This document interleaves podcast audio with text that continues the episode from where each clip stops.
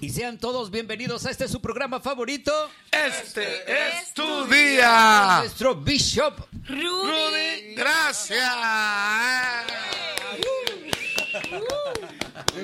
Dios les bendiga. Bien, ah, qué bueno que estamos una vez más juntos, así sea a través de esta plataforma virtual y podamos compartir de la palabra de Dios, de la perspectiva, de la sabiduría divina con todos ustedes. Les bendecimos en el nombre de Jesús y una vez más gracias por permitirnos llegar a ustedes por este medio. Y nuestro Bishop muy bien acompañado por los pastores Hernández. Gracias. Saluden a la audiencia. Estamos, estamos haciendo eh, Bishop. ¿Quién lo dice más rápido en la introducción? ¿Tú no te fijado? Al final va a decir, no, no, Bishop Rudy. Pero la gente se lo sabe. la gente Sí, no, ya la gente se sabe. Pero muy bien, eh, con eh, pilas nuevas venimos este viernes, ¿verdad? Nosotros lo vemos como de viernes en viernes. Claro. En la, en la semana laboral comienza muchas veces para la gente del lunes a, viernes. Nosotros comenzamos de viernes a viernes. Porque la actividad fuerte de los pastores son los fines de semana, ¿verdad? Así es. Así es. Pastora. Eh, que, ah, no, que así como los músicos, los. etcétera y etcétera. No, gloria a Dios, estamos aquí y qué bueno que estamos dispuestos a estar dispuestos para el Señor. Amén. Qué bueno, espero que sus preguntas ya estén listas por ahí, estén preparando sus preguntas, que sean preguntas que desaten sabiduría eh, en labios de nuestro Bishop Rudy Gracia. Pero, ¿qué les parece si ahora pasamos con Diego y las actividades eh, de estos días en nuestro ministerio Segadores de Vida? Sí, la primera actividad que voy a hablar es de Maná. Es nuestro banco de alimentos que per- permanece supliendo a cientos de familias cada semana. Este aporte a la comunidad de segadores de vida es cada miércoles de 4 a 6 pm. No necesita ser miembro para pasar por nuestra iglesia y recibir suministro alimenticio cada semana. Es, es interesante que Dios nos ha permitido continuar supliendo tantas familias a pesar de la increíble inflación, inflación que estamos viviendo ahora mismo en los Estados Unidos. Amén. Por alguna razón el Señor nos continúa dando gracia para poder ah, trabajar con eh, instituciones como Feeding South Florida y otras instituciones, Publix, para poder suplir esos alimentos. O sea que para nosotros es un honor poder hacerlo. Es totalmente gratuito. No tienes que ser un miembro de nuestra iglesia. Y bueno, estamos aquí todos los miércoles, eh, perdón, los, Sí, los Los miércoles, sí. los miércoles en la tarde. Por, eh, por favor, si tienes algún tipo de necesidad, sin ninguna pregunta eh, de parte nuestra, te vamos a bendecir. Solamente ven por nuestra iglesia. Amén, amén.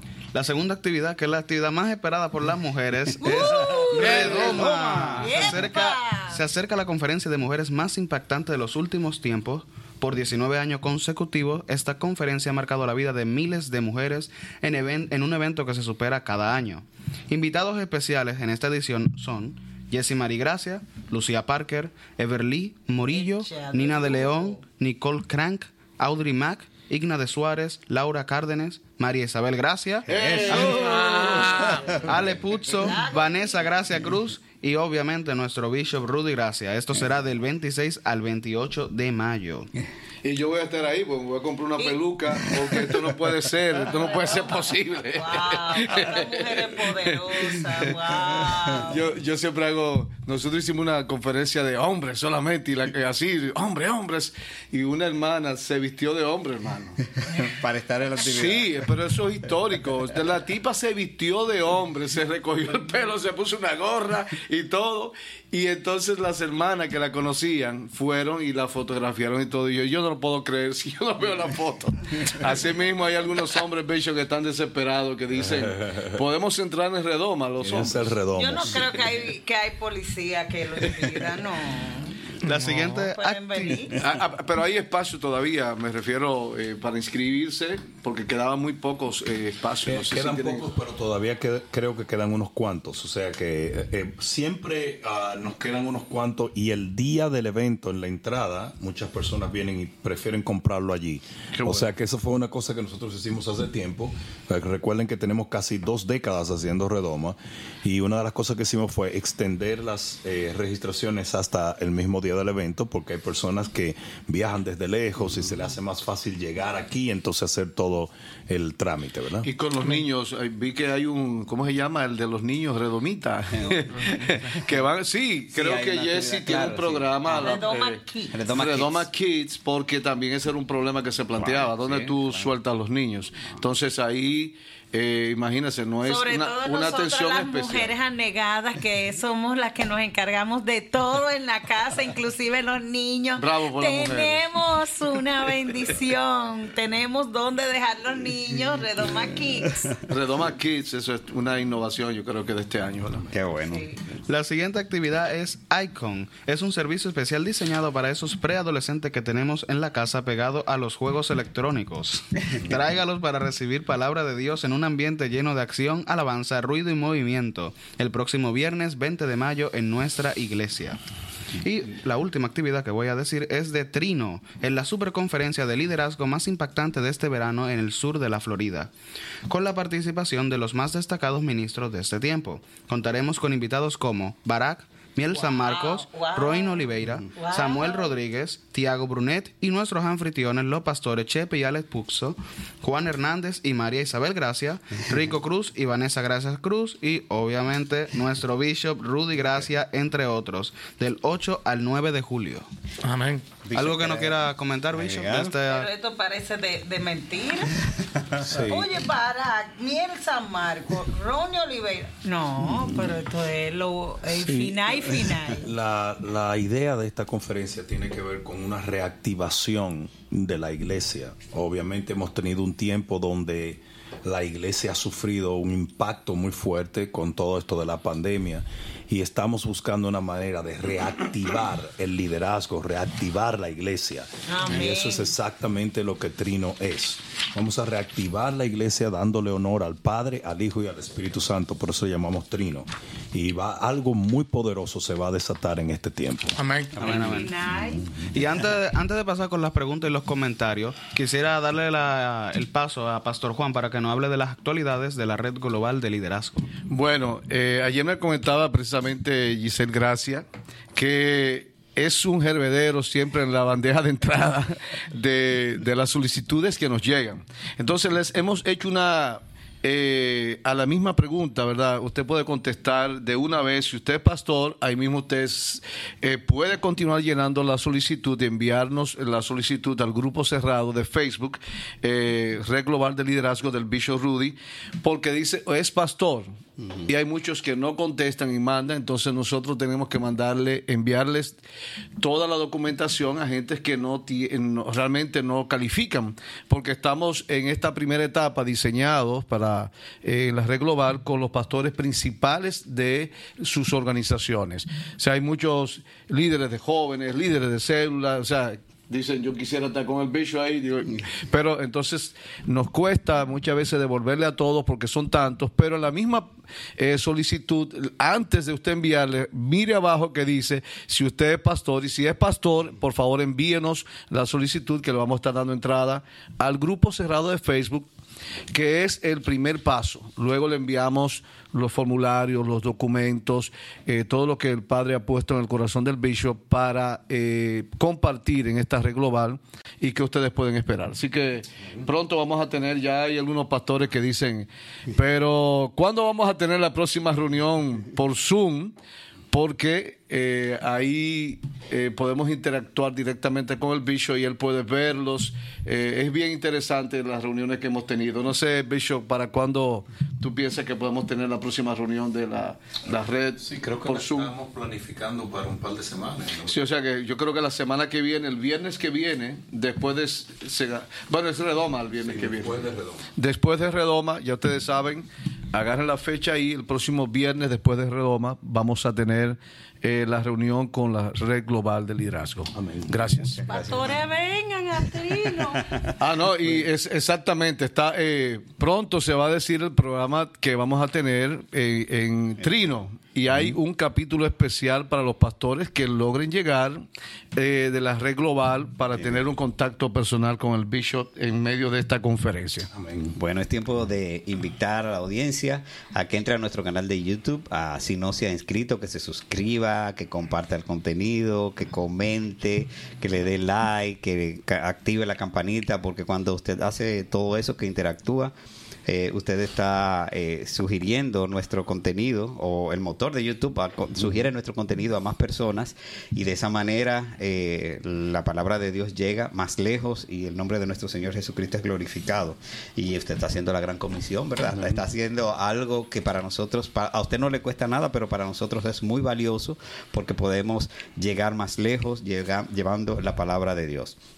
¿Qué les parece si a propósito de YouTube eh, comentamos algo de uno de los de los eh, más recientes materiales que hemos subido? Es una prédica que eh, fue muy impactante para nosotros, se llama La novia de Cristo. Le invitamos a que entre y, vea todo lo que puede sacar, todo lo que puede usted sacar de ahí con un bolígrafo y notas y su Biblia para que saque. Pero fue una prédica muy interesante de la cual vamos a hablar un poquito más eh, ahora con nuestro bishop. Se trata de la novia de Cristo. Está sustentada en Esther 2 del 1 al 4. Y a modo de introducción voy a leer eh, algo de las notas que, que- que tomé en esta prédica. Dice...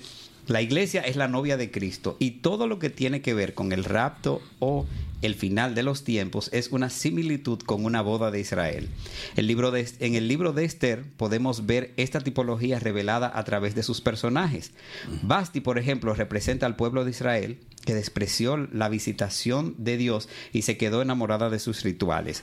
Pero cuando Esther se presentó ante el rey, y comienza a manifestarse la redención al ser escogida sin importar su pasado. La devoción de Esther por el agradecimiento al rey y ser escogida y redimida nos enseña la devoción que debemos ejercitar cada día buscando más el reino de Dios y su justicia. Y por aquí hay muchas cosas más, pero quiero escuchar lo que usted tiene que decirnos que tal vez no pudo compartirnos en esos 40 minutos. Amén. Sí, la, Esther eh, no solamente revela eh, la iglesia, sino el proceso del cristiano hacia esa perfección eh, que Dios quiere en su iglesia, porque dice que él viene a buscar una, una novia sin mancha y sin arruga, y eso es Esther. Esther representa esa joven virgen que llega a las puertas del palacio y se convierte en la reina. Y entre esas dos cosas hay una serie de cosas que ella atraviesa que la convierten en esa reina. Y eso yo creo que debe ser el trabajo esencial de un ministerio, es preparar la novia del Señor para las grandes las gran boda del cordero. Entonces eh, es extremadamente interesante eh, eh, esta, este estudio.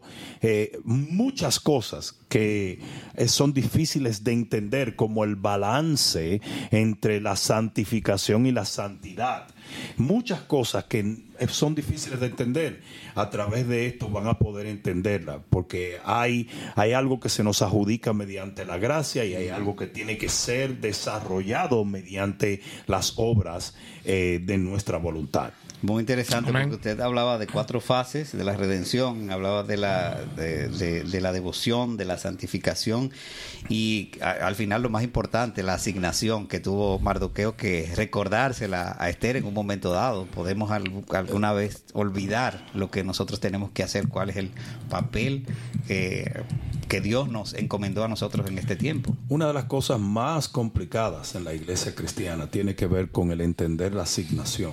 Una de las cosas más complicadas. O sea, el, el Gadareno instantáneamente fue tocado por el Señor, comprendió muchas cosas.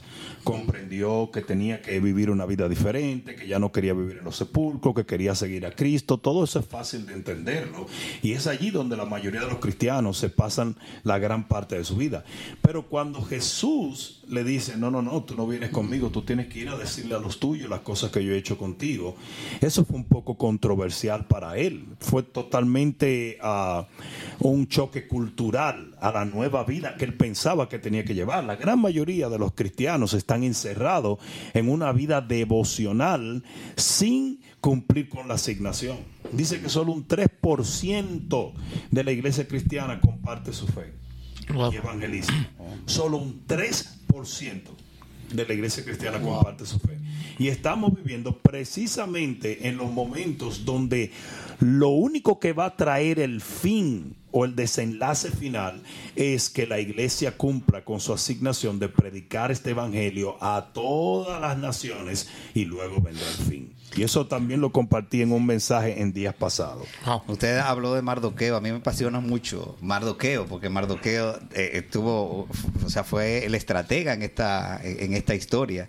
Y usted hacía la similitud de, de, de los pastores eh, que en este tiempo que tienen que ser los Mardoqueos. Él tuvo una parte muy importante porque él cuando cuando él le mandó a decir, me gustó que al final usted eh, eh, recalcó aquí en lo que ella dijo al final, que si muero, que muera. O sea, ella se convenció de lo que tenía que hacer. Y, y fíjate que es interesante que, y esto lo digo con mucho respeto y no lo trato de decir de una manera eh, antagonista o, o depravatoria, pero, pero debo decirlo.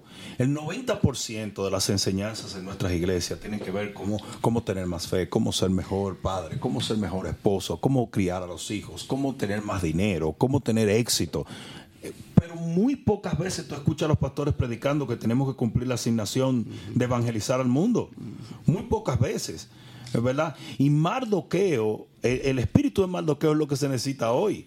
Que en vez de decirle a Esther, eh, sigue peinándote el pelo, sigue siendo bella, disfruta, exacto, conquista al rey Azuero, Al rey Asuero. sé feliz. Cuando tengas el niño, déjame enseñarte tres técnicas para criar al niño. No, Mardoqueo le dijo, usted tiene que pararse y arriesgar la vida para salvar al pueblo de Dios. Y eso, esa actitud le cambió la mente a Esther a tal extremo que dijo, lo voy a hacer y si muero, muero.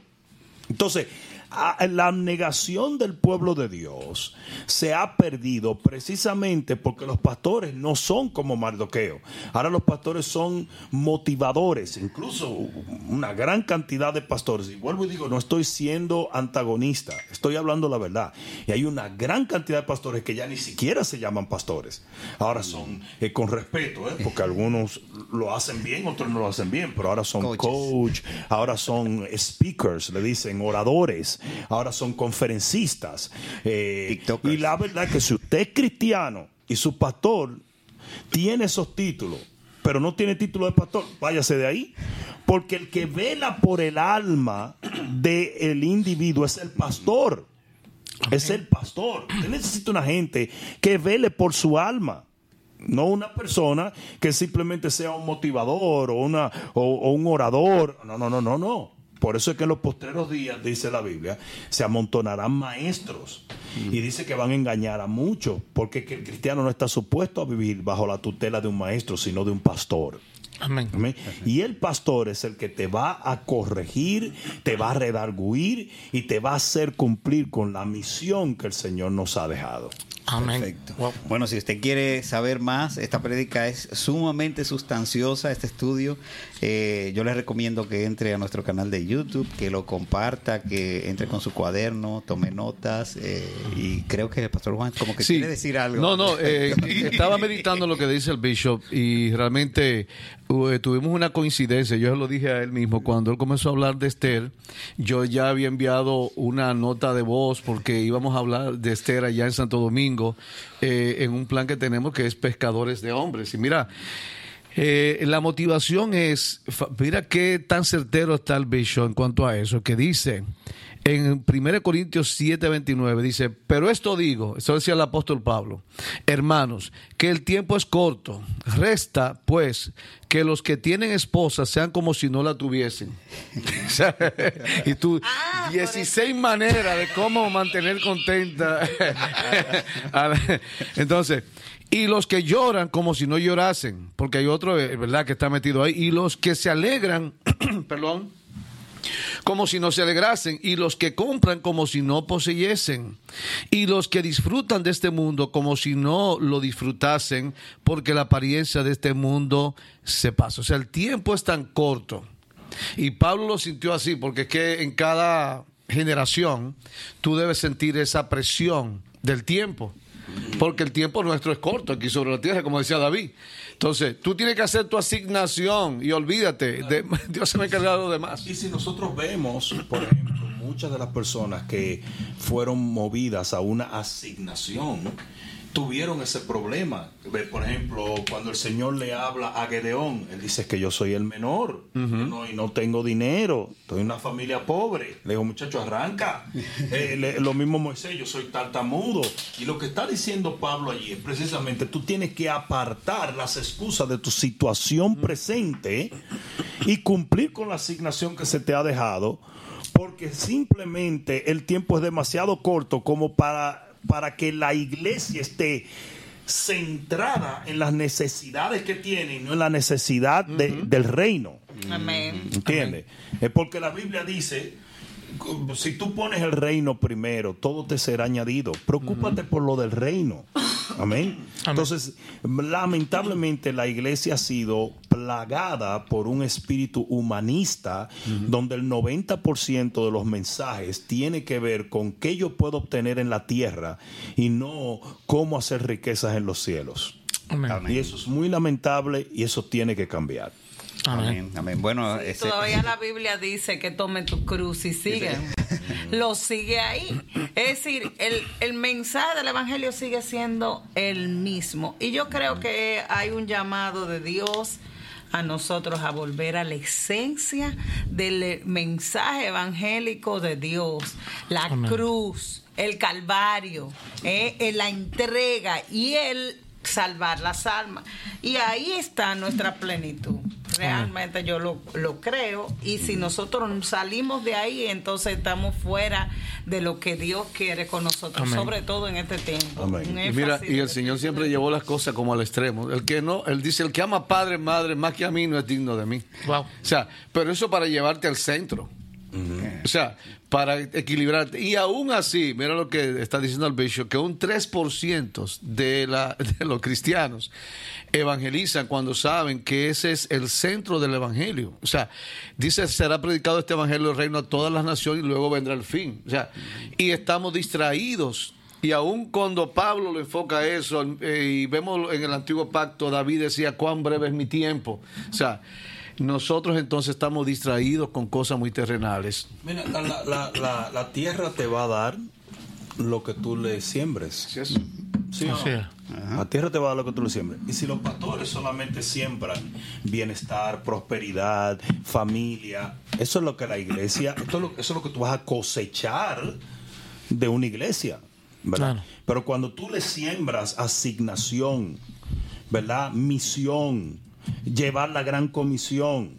Eso es lo que vas a cosechar también. Por ejemplo, nosotros el, el, el- el- el gran porcentaje de los segadores están segando todos los días. Acabamos de Entonces, tener una graduación con muchísimos líderes el miércoles pasado. No, los pastores se vienen preguntando cuál es el secreto. No hay secreto. Estamos haciendo simplemente lo que Jesús nos ordenó hacer. ¿Verdad? Aquí está fuera de moda el que no lleva el evangelio, el que no predica, el que no, el que no tiene Alcanza. El que no tiene gente preparada para el retiro. Está fuera de moda. Está fuera de moda. Aquí no, no, no, no, eh, no es parte de nosotros. Aunque está entre nosotros, no es de nosotros. Así es. Eh, Eso es tan simple como eso.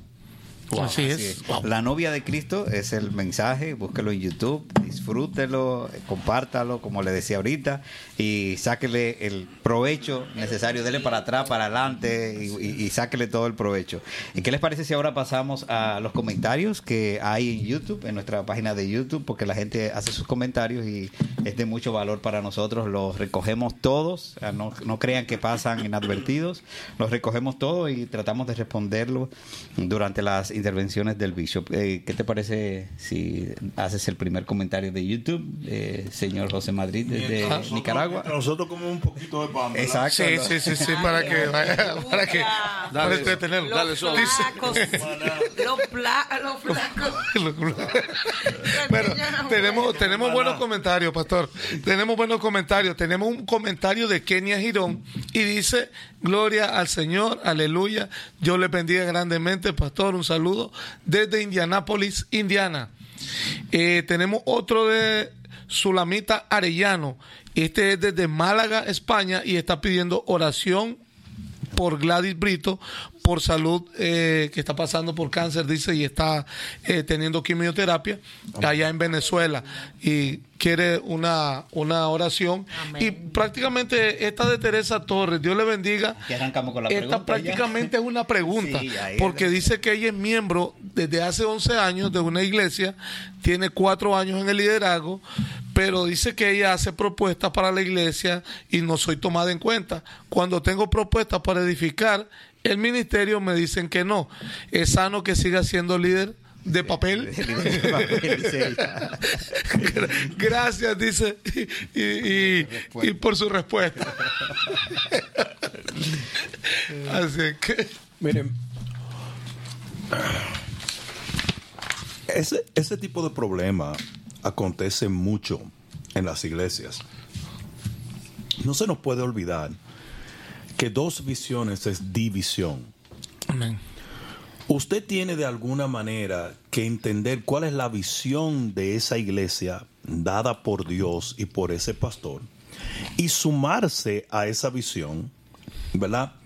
No traer cosas necesariamente nuevas, porque puede que esas cosas nuevas el pastor no las considere parte de la visión o de la esencia de esa iglesia. Así es. Entonces, mire lo que pasa. Si usted lo ponen a trabajar en Burger King y usted, que somos, por ejemplo, caribeños o somos eh, sudamericanos, decimos, ¿qué hamburgues tan desabrido? Vamos a ponerle sazón. A usted lo van a votar. De una. A usted lo van a votar. Porque aunque su idea quizás estuviese buena y aunque usted no tenga una mala intención, no va con la receta o la esencia de lo que esa gente está haciendo. Así es. Entonces usted tiene que respetar la esencia y la visión de esa casa. Y si usted va a ayudar, usted tiene que sumarse de alguna manera a la visión de esa casa y no traer puntos controversiales, o que quizás no son tan controversiales, pero el pastor no los considera necesarios o no los considera eh, pertinentes o no los considera parte de la esencia de la Así iglesia. es. Y eso hay que respetarlo.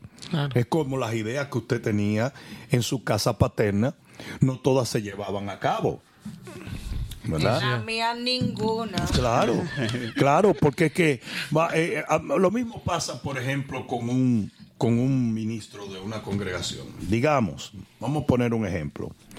Si tú haces una reunión eh, de negocio, una junta de negocios de las de las diferentes departamentos de la iglesia, La gente que trabaja con los niños cree que eso es lo más importante. La gente que trabaja con la con eh, los líderes cree que eso es lo más importante. La gente que trabaja en mantenimiento cree que lo y el hombre de Dios como administrador tiene que asegurarse a mantener una idea y tomar una decisión de qué es lo más importante, a pesar de que todo el mundo considera que su área es lo más importante.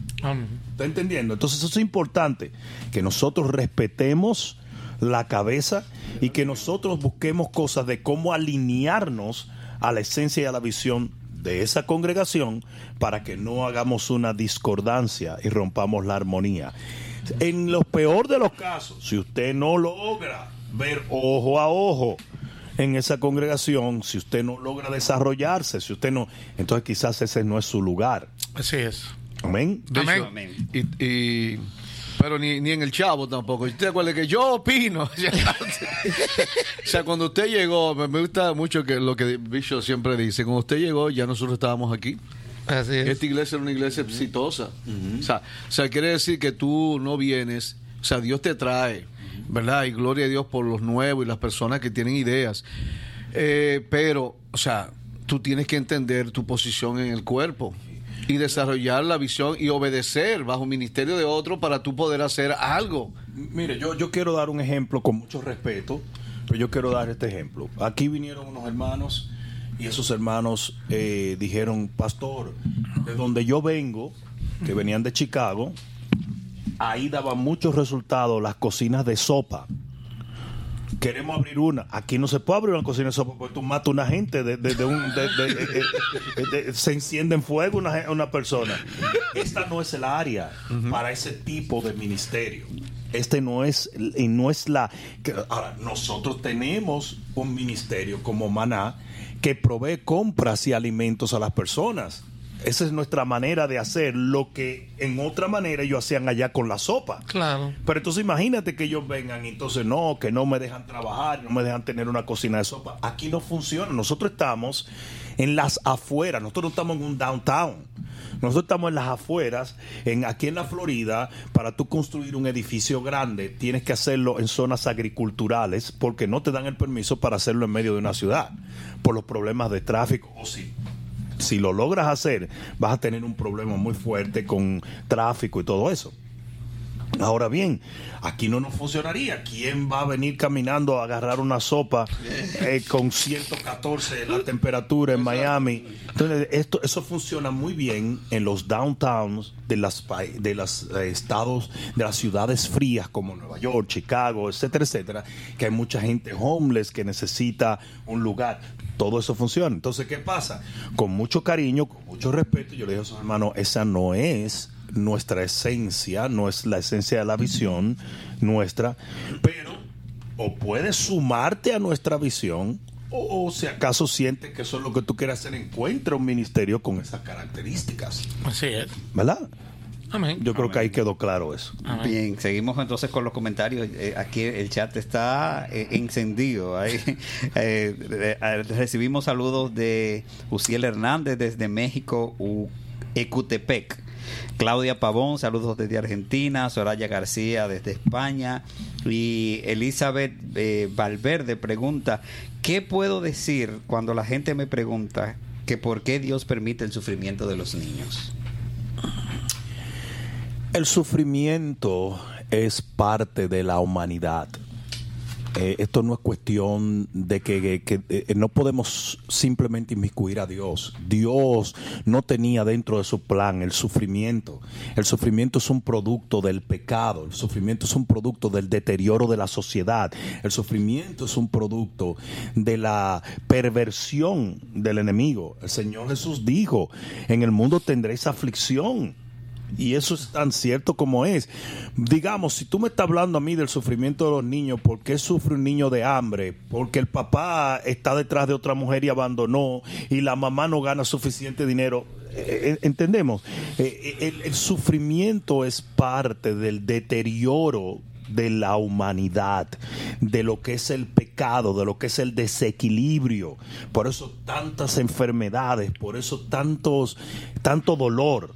Entonces, adjudicarle eso a Dios sería realmente como algo ah, tiránico, cuando en realidad eh, eh, es ma- tiene que ver más con nosotros.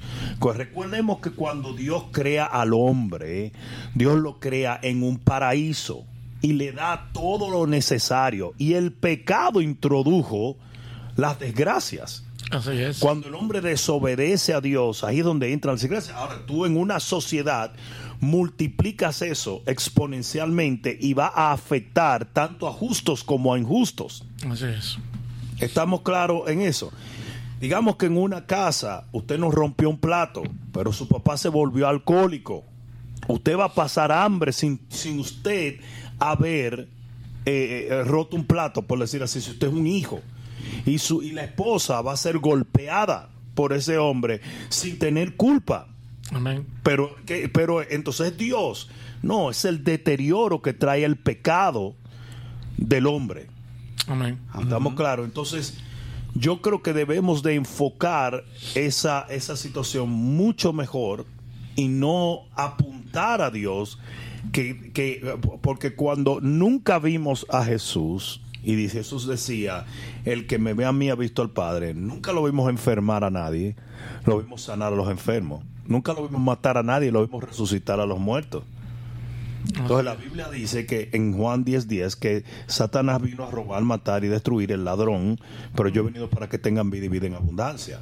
Y la manera correcta de ver es que Dios es el autor de la vida, la sanidad, la alegría, el gozo, la salvación. Amén. ¿verdad? Y el, y el, y el, um, el enemigo es el autor de la enfermedad, el dolor, la tristeza, el divorcio, el hambre. Amén. Esa es la mejor manera de ver las cosas. Ven, antes de pasar a la próxima pregunta con Diego, quiero compartir un testimonio que nos compartieron en el chat de Ana Dávila. Dice que su hija aceptó al Señor escuchando las prédicas del Bishop en el 2019 y ahora canta para Dios. Está muy Wow. feliz. Amén. Gloria a. Dios. La siguiente pregunta viene de Ermary Rincones Mendoza, que dice, Hola, le escribo una venezolana desde Italia. ¿Por qué cuando se hace ayuno se puede llegar a sentir que eso por lo que uno está orando se pone más fuerte? Hablo de lucha contra el orgullo, rencor, etcétera, etcétera. Cuando Jesús estaba en, en ayuno, Satanás se le apareció cara a cara. Cuando usted empieza a ayunar, cuando usted le declara la guerra a cualquier obstáculo, al enemigo, obviamente va a haber una oposición. Pero así como Jesús al final venció, así nosotros vencemos, ¿verdad? Si persistimos, ¿verdad? Entonces, es, es, no está muy lejos de la realidad lo que esta persona está diciendo. Ahora, yo siempre le dije, siempre he dicho algo, y es que cuando Jesús liberaba de demonios o los apóstoles liberaban de demonios a una persona, antes de que ese demonio saliera, antes de que ese espíritu inmundo saliera, sacudía el cuerpo de la persona, lo tiraba en el suelo, le quitaba el control, botaban espuma. O sea, que a veces cuando las cosas se ponen peor, no significa que Dios no está obrando, sino más bien significa que es cuando Dios está obrando. Que, claro, que unos minutos, eh, eh, eh, no significa que el Señor está perdiendo fuerza, sino que el enemigo está perdiendo fuerza en tu vida. Entonces sí va a haber oposición cuando declaramos la guerra a cualquier cosa que nos está eh, eh, retando, pero al final si persistimos obtenemos la victoria. Amén. Amén, amén, amén, amén. Eh, tenemos otra pregunta aquí de Judith Méndez y dice, Pastor, ¿hay que recibir el bautizo del Espíritu Santo para predicar? Bueno, pues yo no creo, o sea, no, no podemos comenzar a, a poner, um, a ver, a ver, a poner uh, condiciones para que una persona predique. Usted comparte, predicar simplemente compartir el Evangelio.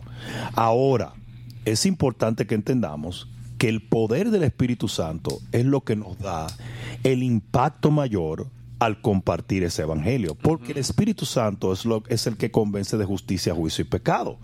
Entonces, la razón por la cual Jesús le dijo a sus discípulos, no salgan de Jerusalén hasta que reciban el Espíritu Santo y vayan a pre y entonces vayan y me serán testigos en el fin de la tierra, era porque él quería esa garantía que nos da el Espíritu Santo para nosotros irrumpir en las tinieblas. Es nuestra es nuestra arma es nuestro, es nuestro escudo, es todo, ¿verdad?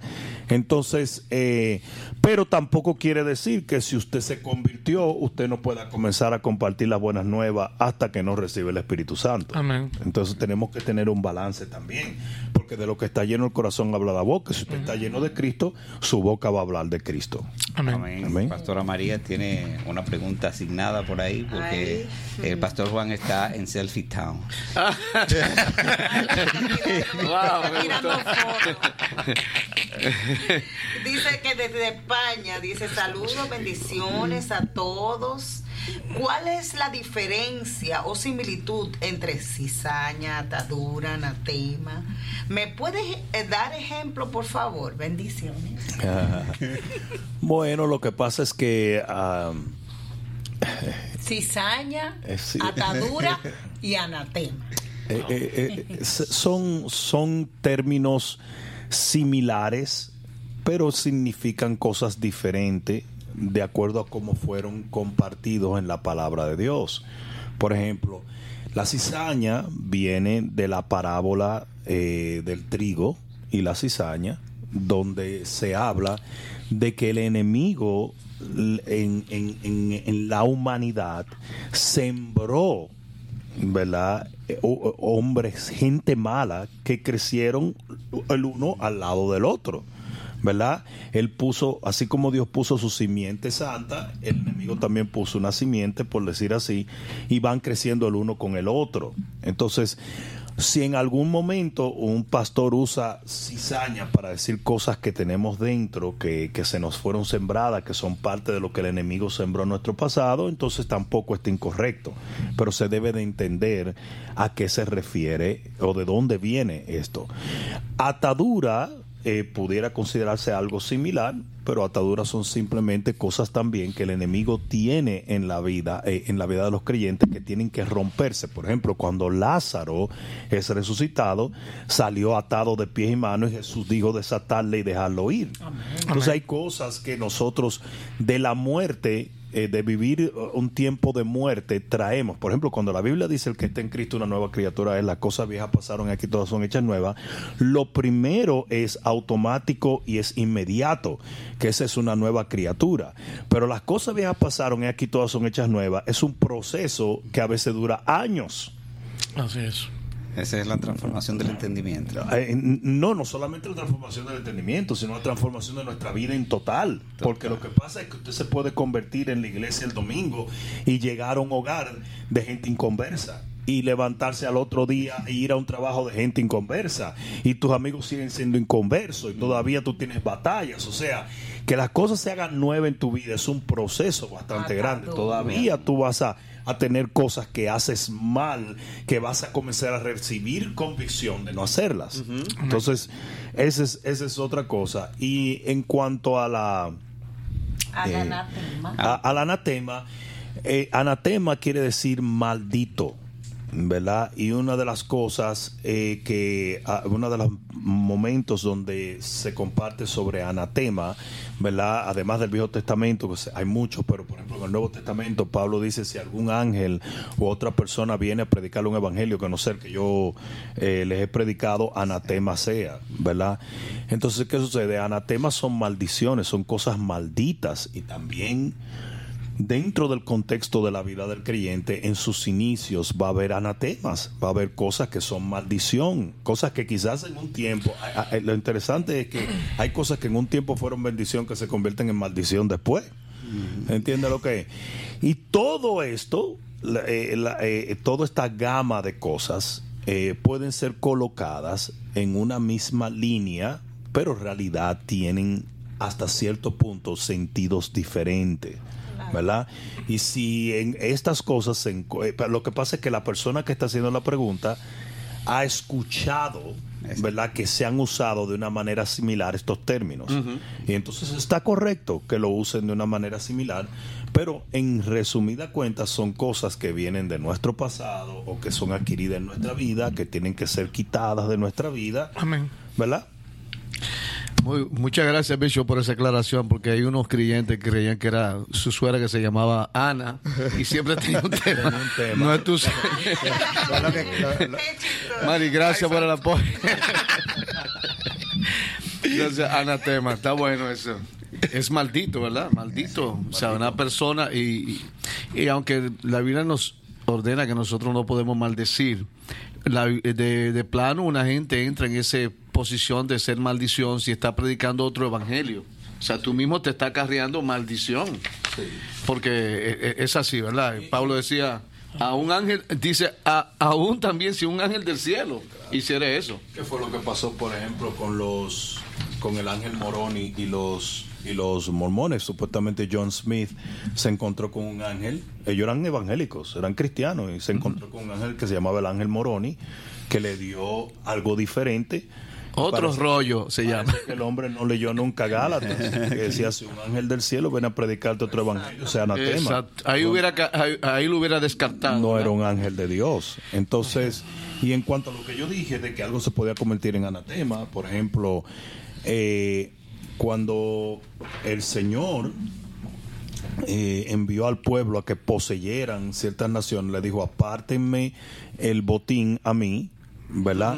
Y vino, por ejemplo, un siervo de Josué, Acam. Acam, tomó del botín y ese botín se convirtió en anatema. No era que eso era maldito, eh, eh, o más bien, era maldito en las manos de Acán, pero no hubiera sido maldito en el tesoro de Jehová, porque, Porque Jehová lo quería consagrado. para él, te lo quería consagrado para él.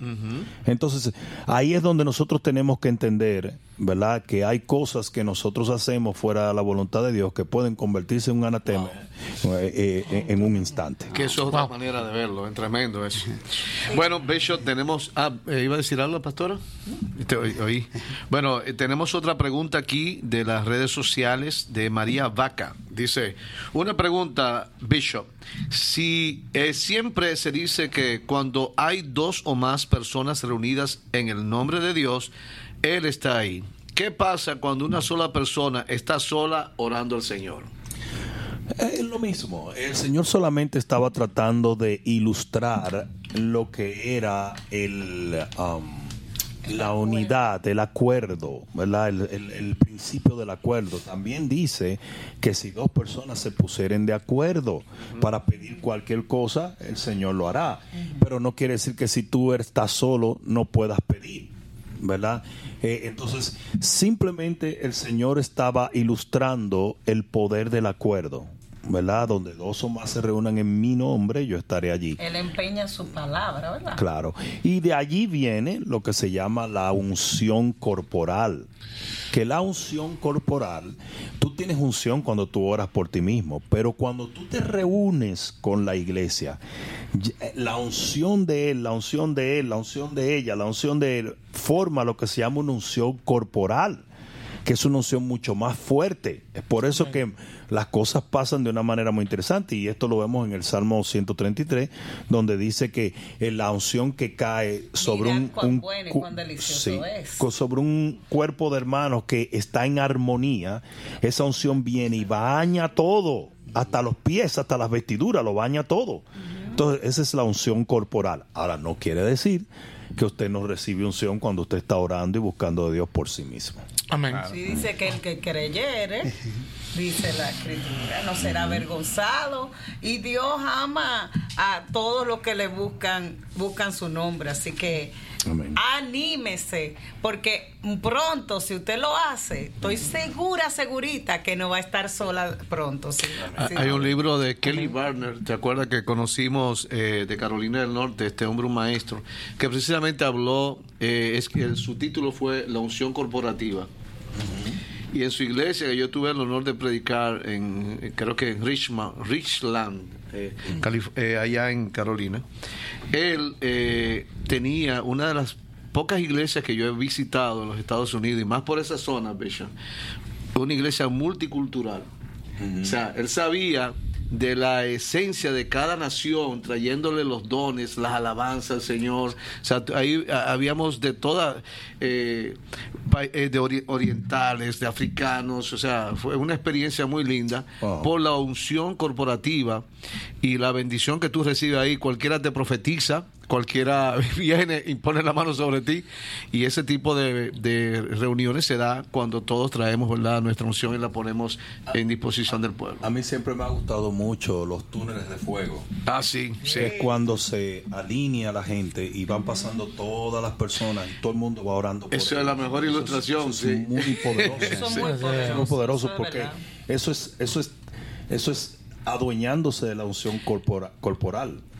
Sabe Eh. que, que nuestra eh, pastora, que ya partió con el Señor, eh, Mireya Camilo, ella siempre nos decía, nos definía la iglesia con eh, como brasas que vienen a un fuego y, y re- como es, y encienden, pero cuando tú los separas, eh, se van apagando. Entonces yo no entiendo cómo es que las personas no ven en el beneficio de congregarse, de venir ahí, porque es que eh, como el túnel de fuego, para mí es como, es como el túnel de fuego. Cuando tú estás en la iglesia, tú te das cuenta si tú estás frío. Así es. Tú te das cuenta si tú estás caliente, porque es que el, el manto de Dios cae. Dice, ah, como dice la escritura, es como el buen óleo que desciende eh, eh, y baja por las barbas de, de Aarón y llega hasta el borde de las vestiduras. Yo estoy aprovechando esta oportunidad para resaltar el hecho de que el, por, es muy interesante la radio, es muy interesante los online, pero no dejemos de congregarnos porque ahí es que aquí envía Jehová bendición, Bendición y vida eterna. Es en esa unción corporativa que, que Dios sobrepasa nuestros límites, nuestros stop. Es verdad que sí, que sí, que Dios no, en esa habitación, cuando estamos solos, Él está ahí. Y eso es maravilloso. Pero el estar en la, en la congregación tiene gran bendición. Así que aquel que no está viniendo a la iglesia, ey, el domingo no te quede. Amén, amén. Eh, tenemos una pregunta, bueno, esta pregunta sí está fuerte, pastor, pero dice Rodolfo Busano, estoy hasta el cuello de deudas y mi matrimonio está por destruirse. Mi vida no vale nada, necesito una ayuda, un consejo o algo. Eh, una de las una de las razones de separación matrimonial eh, número uno tiene que ver con la economía. Eh, por el hecho de que aunque nosotros hacemos un voto de que permaneceríamos casados a través de la pobreza eso añade tanto estrés a una pareja tanto estrés. O sea en otras palabras lo que quiero decir es es obvio el, el momento que está viviendo este hermano. Ahora, mi hermano, no hay en lo absoluto una sola circunstancia adversa que Dios no pueda cambiar. Amén. Y cuando ya tú lo has intentado todo por los medios naturales, como aquella mujer con el flujo de sangre que dice que perdió todo su dinero tratando de mejorar y nada le hacía bien y decide ir y tocar el manto de Jesús y es sanada instantáneamente, es tiempo de tú buscar de Dios, es tiempo de tú eh, eh, meterte en una habitación y decir, yo voy a clamarte a ti, Señor, yo voy a creer en ti, ilumíname, ayúdame. Y tú comenzar a hacer lo que quizás nunca has hecho, ¿verdad? Eh, de dedicarte completamente a esperar en Dios. Cuando no hay soluciones terrenales, es el tiempo de nosotros mirar hacia arriba, es el tiempo de nosotros mirar eh, a- al cielo. Cuando todo se derrumba en la tierra, no quiere decir que todo está derrumbado en el cielo. Amén, Cuando es amén. imposible para el hombre, es posible para Dios. Amén. Mis ojos a los montes, de donde vendrá mi socorro. Absolutamente. Socorro viene de Jehová. Nosotros tenemos que aprender a, a confiar en Dios. Y Dios se te va a mostrar y Él te va a enseñar. Es más, yo soy de los que cree que de los que cree que a veces Dios detiene la mano del hombre para poder demostrarte a ti que su mano es todo lo que tú necesitas. O sea, cuando en momentos de desesperación como estos no decimos decimos, pero cómo es que nadie me ha echado una mano, ni mi primo, ni mi hermano, ni este, ni fulano, cómo es que no, nadie me echa una mano, es simplemente porque Dios quiere mostrarte que él está pendiente y al cuidado de ti. Amén. Amén, Eh, o sea sacúdete que- del polvo. Amén. Eh, eh, sacúdete el polvo. Dice la escritura, muchas son las aflicciones del justo, pero de todas ellas, de todas, no importa quién tuvo la culpa, no importa de dónde vino el error, no importa lo que no han- han- te han socorrido. Hoy sacúdete el polvo y comienza a creer en, en que Dios del cielo, de lo, del cielo va a venir la bendición tuya. No, no ponga los ojos en hombre. Maldito el hombre que confía en el hombre y pone carne por su brazo. Amén. Es decir, aquel que pone a, un, un- a una gente de carne como su salvación. Como su diestra. Sí, como su salvación, es decir, cree en el Señor. Yo quiero agregar algo porque pienso que esa situación lo están pasando muchas personas. Eh, Siento una carga también por eso mismo. Y cada uno de nosotros ha pasado, ¿verdad?, su desierto. O sea, eh, no hay ninguno eh, que no haya vivido una situación donde se siente que todo el mundo alrededor se fue, nadie está pendiente a ti. Y el estándar de vida tuya baja también, quizás eh, una situación económica fuerte, problemas matrimoniales, y realmente tú puedes soltarlo todo, lo que no puedes soltar es la fe. O sea, eh, en esas situaciones difíciles no sueltes la fe porque Amén. la fe es la que te va a permitir hacer del desierto no tu última morada, sino un, un lugar de paso. O sea, ese desierto, y siempre le- les digo a los discípulos que están pasando esa situación, el desierto se pasa solo. Yo puedo orar por ti, pero yo no puedo ir a agarrarte y sacarte del desierto. Amén. Porque tú en tu corazón no, tienes que vencer esas dificultades. Fíjate que Jesús estaba solo en el desierto con el Espíritu Santo. Y el bicho siempre dice algo, si Dios es lo único que tú tienes, Dios es lo único que tú necesitas. Si el Espíritu Santo está ahí contigo, en ese desierto tú vas a vencer y vas a salir victorioso y vas a tener eso como una experiencia que pasó y vas a salir venciendo y para vencer.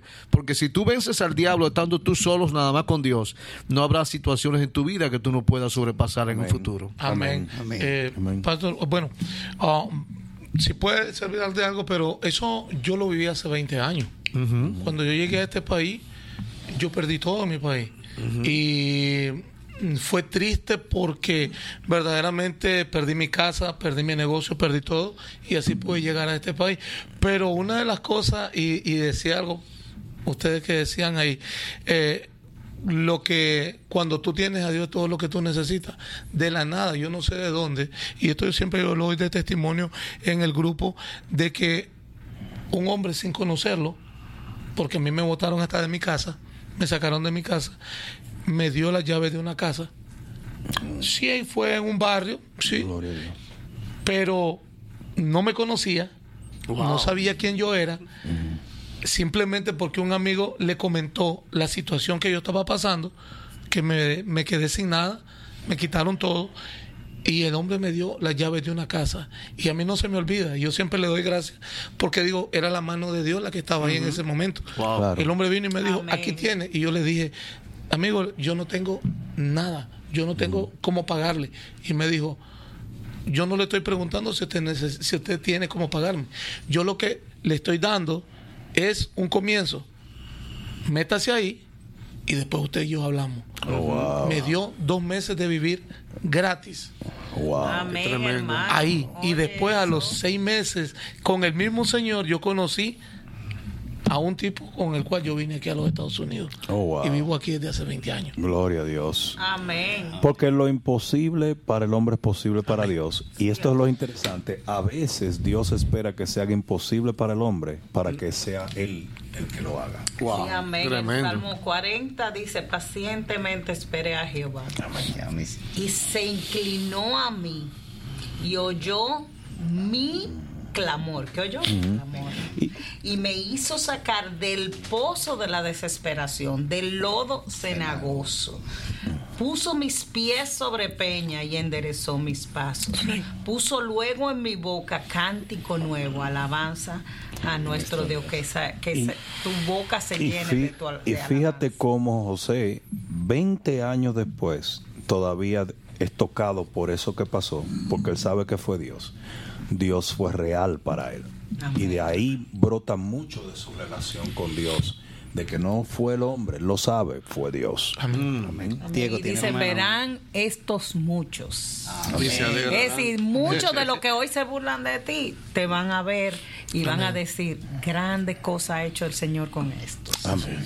Y antes de avanzar a la siguiente pregunta, me gustaría dar un versículo que es uno de mis favoritos, que es acerca de esto, que dice Dios, porque yo soy Jehová, soy tu Dios, quien te sostiene de tu mano derecha y te dice, no temas, yo te ayudo. Amén. Isaías Amén. 41.13, muy bonito, a mí me encanta ese versículo y siempre cuando estoy en momentos así lo leo porque es fabuloso. Pero bueno, la siguiente pregunta viene de Fabiola Ortuno, que dice, bendiciones Bishop, Dios lo bendiga. Tengo una pregunta.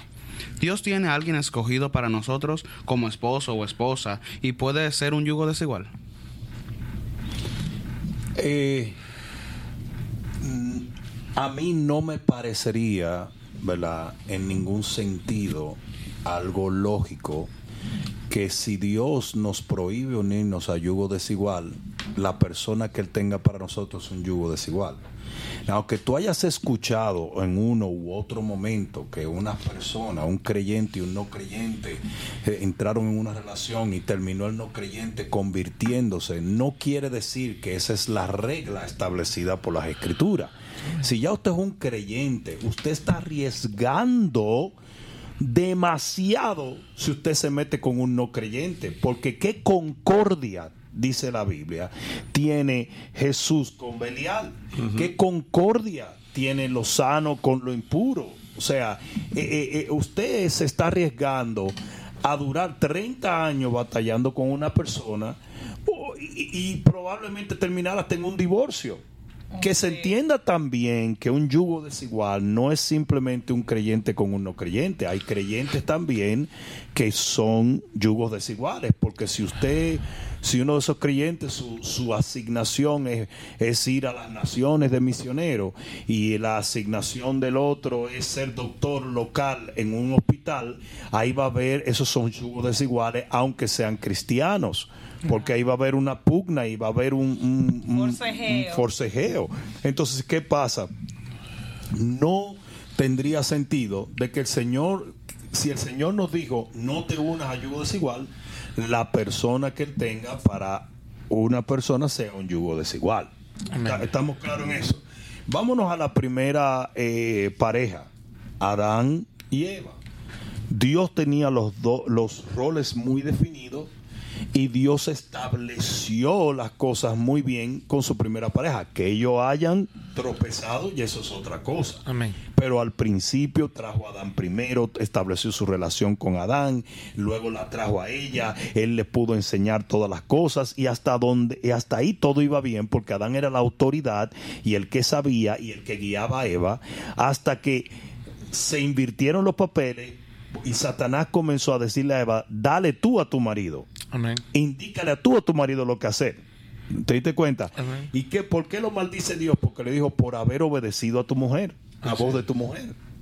Entonces, a unirse a un yugo desigual es unirse a una persona que está totalmente en otra onda, está en otra esfera, está en otro mundo y no hay garantía de que pueda un día alinearse a ti. Amén. De que lo haga, uno no lo sabe, pero no hay garantía. Amén. Amén. Lisette Rojas pregunta: ¿Qué pasa, pastor, si en una familia de sangre hay gente endemoniada y mala? ¿Se tiene que perdonar, pero seguir continuando hablando con ellos? ¿Y si ellos no cambian? Eh, ahí tiene que haber un balance en eso. Eh, Perdonar, tenemos que perdonar constantemente, pero perdonar no significa que tú puedas llevar una relación con X persona. Mm, No sé si me entienden. Ah, por ejemplo, ¿verdad? Digamos que un pastor, voy a decir algo, un ejemplo, ¿verdad? Un pastor descubre, ¿verdad? Que un, un líder le roba dinero, ¿verdad? Claro que el pastor tiene que perdonarlo, pero no sería una tontería que él lo restableciera al conteo del dinero de la iglesia. Dejara- pero La está poniendo en es- tentación. Sí, claro, sería una tontería, ¿entiendes?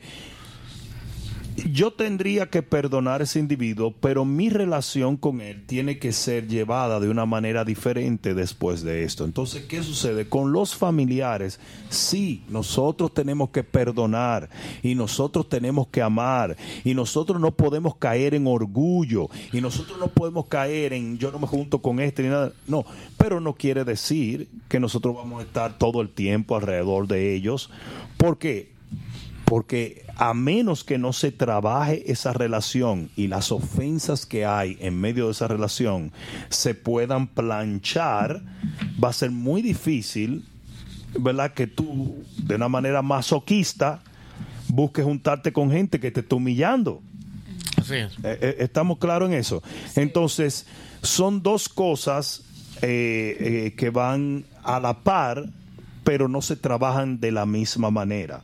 El perdón es instantáneo, la humildad del cristiano y el amor que le debemos a la gente es algo que no puede jamás eh, quitarse de nosotros, pero en cuanto a desarrollo de una relación, yo creo que tiene que trabajarse con tiempo, con paciencia y de la mejor manera posible. Wow. Amén. En el chat, Guillén RBA dice, responda a mi pregunta, veo rostros de demonios después de orar y veo de, y voy de nuevo a dormir o por la noche, no es siempre, pero cuando he tenido una oración muy profunda con Dios, cuando no he tenido una oración profunda con Dios. Este es desde el chat. Eh, muy probablemente tú estás batallando algo y eso no tiene que ser una cosa constante. Usted sigue batallando, usted sigue hasta que usted gane. No, no sé si me, eh, eh, me doy a entender. Cuando un cristiano ve demonios, no necesariamente que los demonios te están atacando, es más bien que tú estás entrando en, un- en lo que se llama el don de discernimiento de espíritu y eso tiene un propósito, ¿verdad? Eso tiene un propósito detrás- delante de Dios. Dios te tiene que mostrar ese propósito y mi consejo para ti es que tú consigas a algún hombre, alguna persona que sepa fluir en el don de discernimiento de espíritu, eh, que seas entrenado en lo que te- en el área en la cual tú estás teniendo este tipo de experiencia, Amén. ¿verdad? Porque es como que tú tengas una eh, un tipo de síntoma y, y tú necesites ir a un doctor para que el doctor te diga si es una enfermedad o es simplemente algo que se puede ajustar, ¿verdad? Entonces, hay veces que nosotros por nosotros mismos no podemos resolver ciertos conflictos. Y lo que a mí me parece es que tú necesitas a una autoridad en lo que es el área de la intercesión, en lo que es el área de la liberación, que te guíe un poco en lo que tú estás en este momento atravesando, ¿verdad? Amén. Dice, Amén. dice el salmista, Jehová es mi luz y mi salvación, ¿de, ¿De quién temeré? Dice, es decir, que tú no debes de tener temor, sino que tú sabes que te estás exponiendo a la luz y estás viendo como entonces eso es un buen indicio estás viendo. Entonces lo que tienes es que eh, como dice el bishop, debemos de buscar instrucción y debemos de estudiar la palabra en respecto. Es decir, tú mismo puedes estudiar la palabra, pero claro que es mejor con alguien que te instruya y para que para que llegues al- a la realidad rápido y, y como Dios quiere, porque dice la escritura que la nobleza es la solicitud que presentemos en ser entrenado por Dios. Dice, decía que estos eran más nobles de, que los de Tesalónica porque ellos indagaban sobre estas cosas. No deje pasar eh, esta oportunidad. Eh, recibe el entrenamiento de Dios, búscalo. Amén. Amén. Pastor Juan está en el interac- Sí, en la eh, tenemos chat. aquí en el chat el señor eh, Alberto Berríos dice, ¿qué se debe de hacer con, una fa- con un familiar que en su niñez y juventud fue cristiana? Nació en un hogar cristiano y ahora tiene y vive bajo una relación de lesbianismo. ¿Solo se puede orar por ella o qué más? No. Se le puede predicar, se le puede amar, se le puede eh, eh, eh, constantemente invitar a la iglesia, tal y como tú haces con cualquier otra persona. Mientras esa persona te tenga la vía de comunicación abierta, ¿verdad? Usted haga lo que usted pueda. Usted tiene el teléfono de ellos, mándele palabra de Dios por texto. Mientras esa persona te esté escuchando, usted tiene que hablarle la palabra. Ahora, mira lo que usualmente pasa con muchas de esas personas, que viene la aplanadora. Déjame explicarte. En, en- en este momento, hay momentos donde ellos están muy empoderados en su, en su pecado. Y ellos están muy, ¿verdad? Eh, pavos reales. De repente viene un cataplán en la vida de ellos y ellos necesitan buscar a una persona que los ayude y ellos siempre van a recurrir a aquellos que conocen que están caminando en la luz.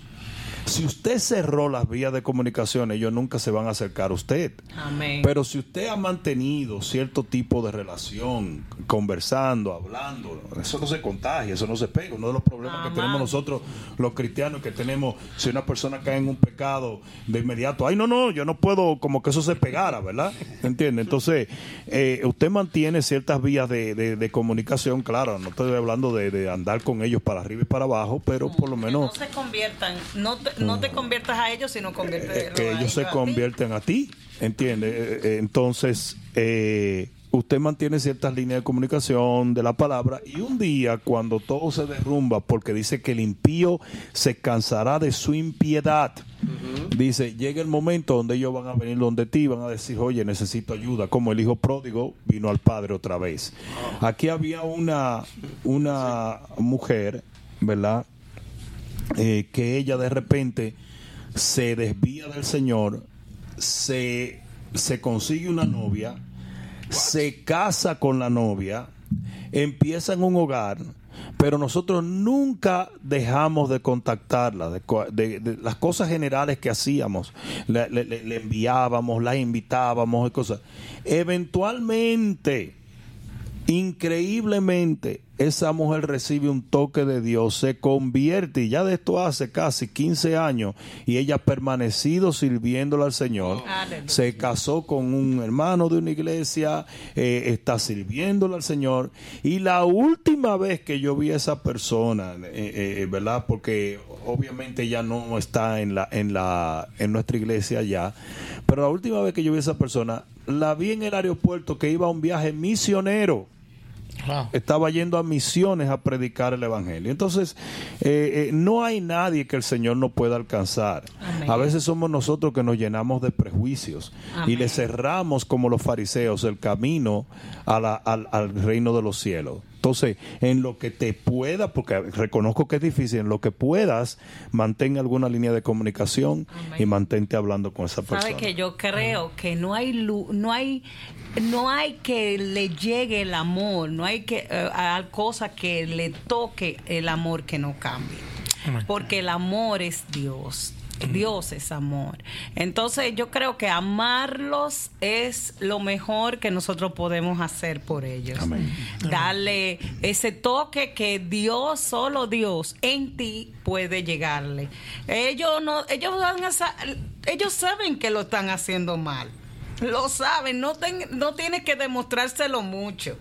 Lo importante es que tú estés cerca, cerca para poder ser ese, ese eh, punto de encuentro con Dios donde ellos recurran cuando eh, decidan o cuando sean liberados por tu oración. Amén. Y ese tipo de pecados, ¿verdad? Que eh, la gente le tiene como, lo tiene en otra clasificación, pero el pecado es pecado. O sea, toleran más fácilmente un hombre adúltero, que evidentemente la Biblia dice que los adúlteros no entran, que una persona que se desvía en su verdad concepción de lo que es el sexo y dicen que nacieron así y todo eso. O sea, no hay diferencia. Tanto eh, esos pecados del lesbianismo homosexualidad en términos general, como el adulterio, como la fornicación. Dice la Biblia que no entrarán. O sea, tú no puedes hacer una diferencia y pensar que eso uno es peor que otro.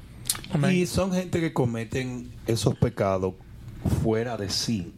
Están fuera de sí. Amén. Y dice que el hijo pródigo hubo un momento Volvió. donde volvió en sí. Llega un momento donde se te iluminan los ojos. Llega un momento donde catapum, tú, eh, una persona puede ver. Sobre todo Amén. por la oración Amén. de nosotros. Exacto. Amén. Ah, ¿Tenemos tiempo para otra pregunta? Sí. ¿A la última? Ok. Viene la pregunta, dice de Rebeca Becerra. Dios le bendiga, pastor. Una pregunta.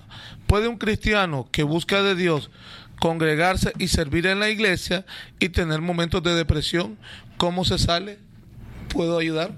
Claro que sí. O, eh, la depresión es un espíritu y así como nosotros somos atacados por diferentes espíritus, eh, ¿verdad? Nosotros podemos ser atacados por un espíritu de depresión. Uno de los hombres más poderosos en liberación que jamás ha caminado en nuestra generación se llamó Derek Prince. Derek Prince su última parte de su ministerio era de Nueva Zelanda, eh, perdón, inglés era, y su último ministerio fue aquí mismo en Fort Lauderdale. El hombre tenía una unción tan fuerte, tan fuerte, tan fuerte para liberación que cuando tú llegabas a sus reuniones te daban una funda plástica. Por si acaso se manifestaba un demonio, tú pudieras vomitar ahí adentro. Wow. Pero, pero la realidad es que era algo impresionante. Y Derek Prince dijo que él duró siete años sufriendo de depresión y, y no sabía por qué. Y hasta que él, un día le llegó la revelación de que era un espíritu y hasta que él no llamó eh, a la depresión un espíritu y lo atacó como mismo él atacaba cualquier espíritu que él echaba fuera de la gente, él no fue liberado de ello. Wow. Entonces, recordemos que no todos los, todo el que está atacado por un espíritu maligno es está, en- está poseído. Existen tres operaciones, que es la opresión, que es cuando un espíritu ataca el cuerpo, eh, la eh, opresión demoníaca, la obsesión demoníaca, que es cuando un espíritu ataca el alma y los pensamientos y las emociones, y está la posesión demoníaca, cuando está poseído del espíritu de un individuo. Entonces, eh, tú tienes que comenzar a batallar y comenzar a declarar la guerra a ese espíritu de depresión como si fuese un espíritu. El problema es que tú te llegases a convencer de que eso es parte de ti y comenzaras a acostumbrarte a vivir de esa manera. No, usted le declara la guerra, eso no es mío, eso no es mío. Y yo voy a declarar la guerra y yo voy a levantarme contra eso y yo voy a obtener la victoria en el nombre de Jesús y tú echas fuera ese espíritu y lo batallas en el nombre de Jesús. Amén. Bishop, eh, tengo una petición de un hermano, inclusive tú oraste por él en Monterrey. Él es Roberto, es apenas un joven que está eh, echándole ganas, para me- eh, entrar en el ministerio. Él tiene un llamado muy fuerte de parte de Dios. Y él eh, hace Uber. Entonces, fíjate que tuvo una situación de que una persona lo contrató, al asunto no le quiso pagar y eh, al final terminó eh, diciendo que como que él lo estaba acosando, era una mujer, y subiendo información a las redes sociales, todo una trama diabólica, y él pide por favor que tú puedas orar por él, porque él dice, yo traté de hacer lo correcto y esta persona me está exponiendo y me está acusando de algo que no aconteció, y es un hombre de Dios, ¿verdad? Que toda su familia sirve al Señor. Vamos a orar, claro que sí. Y am, antes de pasar allá, ve, ve, esta pregunta la vi, dice, y como venía en el camino pensando en esto, eh, de ciertas cosas que había leído, eh, dice, hola Dios, le, Ferre Toluca, dice, hola Dios le bendiga, desde México me llamo Ilse Ramos. Ah, ese Toluca. Desde Toluca. De Toluca. Ilse Ramos, yo quiero bautizarme, pero tengo dudas si es en el nombre de Jesús o en el nombre del Padre, Hijo y del Espíritu Santo. Ah, querida, querido, ¿verdad? bueno, querida. eh, esta es una eh, disyuntiva que la iglesia ha tenido por años. Se han creado literalmente ah, casi dos campos en dentro de, de- dentro de, de la iglesia en referencia a ese asunto. Lo primero que yo voy a decir que es una tontería, ¿ok? Vamos a comenzar por el hecho de que tú no eres salvo porque te bautizas. No quiere decir que no te bautices, pero tú eres salvo porque aceptas a Jesús como tu único suficiente Salvador y su sangre te limpia y tú, es, y, y tú naces de nuevo y tu nombre es escrito en el libro de la vida. ¿Ok? Con esto no quiero decir que no debas bautizarte. Bautizarte es un mandamiento como todos los que dio Jesús. Y para el que, el que puede bautizarse, tiene que bautizarse. El ladrón de la cruz llegó a la presencia del Señor y no se bautizó, pero el Señor afirmó que iba a estar con él en el cielo. Amén. ¿Ok? Pero si usted es, tiene la oportunidad, tiene que obedecer a Dios en ese sentido. Pero que la bauticen en el nombre de Jesús, que es Dios, es nuestro redentor, o la bauticen en el nombre del Padre y del Espíritu Santo. ¿Usted Es cree que Dios va a estar allá arriba diciendo, "Mm, no, no, no, no, no, no, no, no, no, no, no, no, no, bórrenmela de los récords de bautismo? ¿Mm? Ahora, aquí es donde está el problema. Aquí es donde viene el problema. No es como te bauticen. Es que si tú estás en una iglesia que habla de bautizar solo en el nombre de Jesús, tú estás en una iglesia unicista, creo que se llama, una iglesia solo Jesús. Solo Jesús. Y ahí hay un problemita, porque el problema doctrinal que ellos tienen es que ellos no creen que Dios es trino, ellos no creen en la Trinidad de Dios. Ellos dicen que prácticamente que el Padre es Dios y luego Jesús no es Dios, sino una especie de criatura menor, etcétera, etcétera. Ahí hay problemas, no todos creen de la misma manera, pero la gran mayoría cree en esto. Ahora, si no existiera la Trinidad, explícame el bautismo de Jesús. Cuando se oye la voz del Padre en el cielo, el Espíritu Santo viene descendiendo y Jesús viene ascendiendo de, de las nubes de- de las aguas del bautismo. Ahí está la Trinidad. Explícame por qué dice la Biblia, hagamos al hombre a nuestra imagen y semejanza, dice Elohim, que es un término plural. Explícame, explícame todas estas cosas. ¿Cómo quitar, óyeme bien, quitar la deidad de Jesús es literalmente no creer en el poder de la salvación. Porque precisamente lo que disgustaba a los fariseos en aquel entonces era que Jesús decía, diciendo que era hijo de Dios, se hacía como Dios. ¿Por qué? Porque él era Dios. Entonces, mira cuál es el problema. So- recuerda que solo Dios puede perdonar pecado, por eso Jesús perdonaba pecado. Entonces, mira este asunto. Ah, genéticamente, quien da la sangre a los hijos, el tipo de sangre, es el padre. ¿Verdad? Todos nosotros llevamos la sangre de nuestro papá, incluyendo nuestro papá Adán.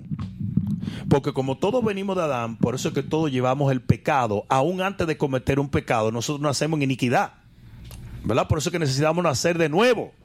¿Estamos claros en eso? Sí, amén. Entonces, si el Espíritu Santo hizo sombra sobre una virgen y engendró a Jesús, la sangre que llevaba Jesús en sus venas era la sangre de Dios. Por eso es que usted no puede quitar la deidad de Jesús, porque usted está poniendo en peligro lo que yo le llamo la hematología de la redención. Porque si Jesús no llevaba la sangre del Padre, entonces esa sangre era una sangre igual a toda la sangre que heredaba el pecado de Adán y por lo tanto no podía redimir. La realidad es que la Biblia enseña que el Padre es Dios, el Hijo es Dios, el Espíritu Santo es Dios y los tres son uno y uno son tres. Amén. ¿Estamos en claro en eso? ¿O no le dijo él a Felipe, acaso no entiende que yo soy en el Padre y el Padre en mí? Entonces, entonces la las iglesias solo Jesús son iglesias que tienen un problema y tienen un sancocho y tienen un merengue con ese asunto que usted tiene que tener cuidado porque detrás de esa doctrina que a la final, digamos, vamos a decir que, que- que no les afecte, digamos, ¿te entiende? Pero detrás de esa doctrina hay una hilera de doctrinas que no es solamente el bautismo. Amén. La Biblia nos prueba que existe la Trinidad. Los apóstoles creían en la Trinidad. Y la Trinidad siempre ha sido un misterio para nosotros los seres humanos. Y de paso, otra vez, el issue nunca ha sido el bautismo. Si a usted lo bautizaron en el nombre de Jesús, si usted en total fe bajó a las aguas del bautismo creyendo en Cristo, usted está bien. ¿verdad? Y de la misma manera se te bautizaron en el nombre del Padre, Hijo y del Espíritu Santo, porque ahí ya estamos, como dicen los americanos, splitting hairs. Ya estamos como buscando demasiadas cosas. Pero es para, Bishop, perdóname, pero es para justificar esa doctrina que ellos tienen, que es una que es totalmente herética, porque eh, desmontar la Trinidad es muy fuerte en las escrituras, desmontar el centro de la fe cristiana. Incluso O sea, ellos, ellos, ellos obligan a bautizarse otra vez. Eh, Una vez ellos convencen a ciertas personas, aunque la persona haya sido cristiano 30 años y haya crecido en la iglesia dicen, no, no, tú no, tú no, estás- tú no eres salvo porque tú no te bautizaste en el nombre de Jesús. Y mira, mira, ahí hay algo muy interesante en el libro de Hechos 19, que Pablo encontró a unos 12 hombres, dice la Biblia, que fueron bautizados con el bautismo de Juan. Y ahí sí los bautizó de nuevo, porque él comenzó con una pregunta, con un interrogante, bueno, con un interrogante. bueno. ¿Tú sabes cuál fue la? Ellos utilizan eso. Sí. ¿Tú sabes cuál fue el interrogante? esa es la base de su de su doctrina. Pero, sin, pero óyeme lo que dice. Pablo les preguntó, ¿recibisteis el Espíritu Santo cuando creísteis? O sea, que evidentemente Pablo afirmaba que tú tenías que creer en la Trinidad. Entonces, ¿por qué Pablo los bautizó? Porque el bautismo de Juan era un bautismo de la ley. Entonces no era el bautismo cristiano. Sí. O sea, pero era en el nombre de la ley. Eh, correcto, correcto, porque era antes de la gracia. Claro. Ahora ellos dicen que no. Ellos dicen que como Juan bautizaba Padre, Hijo y Espíritu Santo, supuestamente, supuestamente, o- sea, es, es lo que ellos eh, pretenden. Eh, eh, ahora en Jesús tenían que ser bautizados otra vez. Eh, más o menos por ahí es que va la cosa. Yo no sé cómo es, pero yo sé que es la base de su doctrina. Sí, sí, pero cuando, pero está implícito decir que si Pablo le pregunta si ustedes recibieron el Espíritu Santo cuando creyeron y los vuelve a bautizar era porque ellos no habían sido bautizados bien. ¿Por qué? Porque solamente fueron bautizados en el bautismo de Juan. El bautismo de Juan era sumergir, pero en el nombre de la ley. Eso mismo practicaban los judíos para ser los prosélitos. ¿Qué hacían los judíos? Predicaban a otras naciones y cuando se bautizaban era en el nombre de la ley porque tú ibas a vivir conforme a la ley de Moisés. Acuérdense que Juan es el último profeta. Entonces, ¿qué pasa cuando Pablo los encontró? Los bautizó de nuevo, dice la palabra de Dios, y en el nombre de Jesús, ¿verdad? Porque Jesús es Dios. Y ahí estaba implícito que luego lo que dice la Biblia, que le impuso las manos y recibieron el Espíritu Santo. O sea que si tú estás en un lugar, te bautizas en el nombre de Jesús, pero no creen en la Trinidad, tú estás, no estás siendo bien bautizado, porque esa fue la señal que hizo que Pablo lo bautizara de nuevo, porque luego recibieron el Espíritu Santo y hablaban en otras lenguas, y es la doctrina correcta. Mira, yo creo que cualquier doctrina que usted tenga, que hondar y hondar y buscar el griego y buscar eso, no son doctrinas básicas, porque el Señor no iba a esconder cosas así. Dice que, que, que el Señor a los pequeños, a los Se indoctos, les reveló niños. las cosas del reino.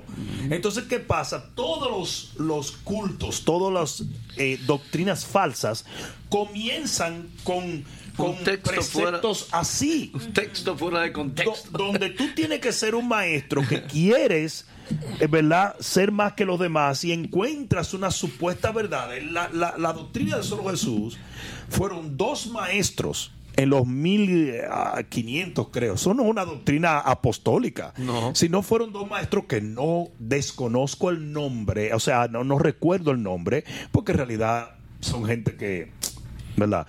Pero fueron dos maestros que salieron con esta doctrina de solo Jesús. Y de allí ha habido una división total en un sinnúmero de personas.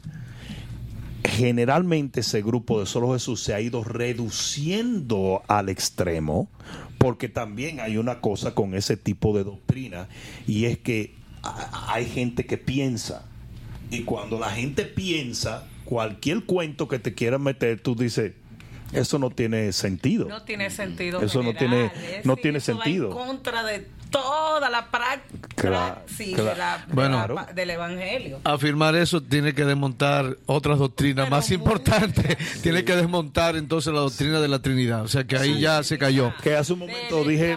la del Espíritu Santo. Hace un momento dije que Juan bautizaba en nombre del Padre y del Espíritu Santo. Eso no, eso no, No, es cierto. el lo, que, realmente- lo que quise decir es que ellos basan esa doctrina en el hecho de cuando Pablo encuentra a este grupo de personas, le, le hace esa pregunta si solamente fueron bautizados en el bautismo de Juan y le dice, y los bautiza de nuevo. Todo lo de ello está basado en eso, ¿verdad? Y eso no es... Lo primero es que tomar el libro de los hechos para establecer doctrina bíblica histórico. E- es un poquito problemático. Sí. La- generalmente las doctrinas neotestamentarias se establecen en las cartas paulinas y obviamente el libro de los hechos rima con todas esas doctrinas, ¿verdad? Pero, pero eh, eh, ahí ya comenzamos un poquito mal. ¿Verdad? Tomando eh, eh, el libro de los hechos como un libro para basar una doctrina tan relevante para ellos como es esa doctrina. Bicho, y tenemos en la en el chat de la de la red global al apóstol Jimmy Díaz, tu amigo de ahí, Barranquilla. Mm. Dios te bendiga, Roimán pastor. Salvador. Julio César, Julio César Amador, nuestro amado Chiqui, está Chiqui. Barranquilla, está caliente Barranquilla. El pastor Franco también, Adán, el apóstol Adán Guerrero, ya tú sabes, regresó Una bendición. regresó desde Israel con palabras nuevas, renovadas. Rafa Castillo, Moisés Aguilera, muchos pastores, también ministerio evangelístico, o sea, están ahí pendientes eh, los pastores de la red Bishop. Eh, dicen presente. Adam tiene una, una actividad. eh, Para que- Toluca, eh, pienso que Sí, tú hablaste que de va- Toluca. que va a ser, no, no, y una actividad que él tiene de él que va a ser muy buena también. Ahí Sí. vi a Juan de la Garza, va a estar con él. Va a ser de mucha Eso bendición. esta semana que viene, creo. eh, eh, déjame ver si. Sí, pero va a ser de mucha bendición. Adam, Dios te bendiga. Qué bueno que, que ya estás de vuelta de Israel. Eh, a ver qué me trajiste, ¿verdad? Sí, por lo menos un paquetico de higo, ¿verdad? Eh, pero qué bendición. Ay, los Eh, lo- eh, no, esos dátiles. Sí, mira, Pecho, aquí tenemos Juan de la Garza. Eso es el, eh, dice, provocadores de avivamiento, CIMA 2022, Monterrey. Y es un evento gratuito. Están entre ellos, es el viernes 20 y 21 de este mes. Pero también está eh, Jaime Loya. Y el apóstol Adam, tremendo. Entren ser- a, la, a su página Sí, va a ser de mucha bendición. Cruzadas de Milagros en Facebook y en, en YouTube creo que está también. Va a ser de mucha bendición. Estamos un poquito sobregirados con el tiempo. ¿Qué les parece si ahora pasamos con, Nos fuimos, con nos Diego y la parte final, Diego? Bueno, ya hemos llegado al final del programa, pero no sin antes quisiera pedirle, Bishop, si pudiéramos orar por la persona que han pedido oración, por- como por ejemplo Sulamita Arellano, que pidió oración por Gladys Brito, por su situación con el cáncer, y en los comentarios vi a Ayelén Echeverria, que dice, Pastor, ¿puedo orar por mi niña Lourdes Echeverria? Necesito respaldo en oración por su completa sanidad. El año pasado usted oró por ella y ahora recayó otra vez en el cáncer. Ella tiene ocho años y se llama Lourdes. Así que si pudiéramos orar por esa persona y las Amén. otras. Y el hermano Y que el fue hermano acusado hermano, de. ¿verdad? Un falso testimonio. Sí, eh, eh, eh, Adolfo se llama, el que dijo que lo perdía, lo había perdido todo. Ah, también, Rodolfo. Está a punto Amén. de caer en, en depresión. Amén. Padre, en el nombre de Jesús, en tus manos ponemos cada una de estas peticiones, sabiendo que tú eres un Dios que tienes tus oídos abiertos al clamor de los justos.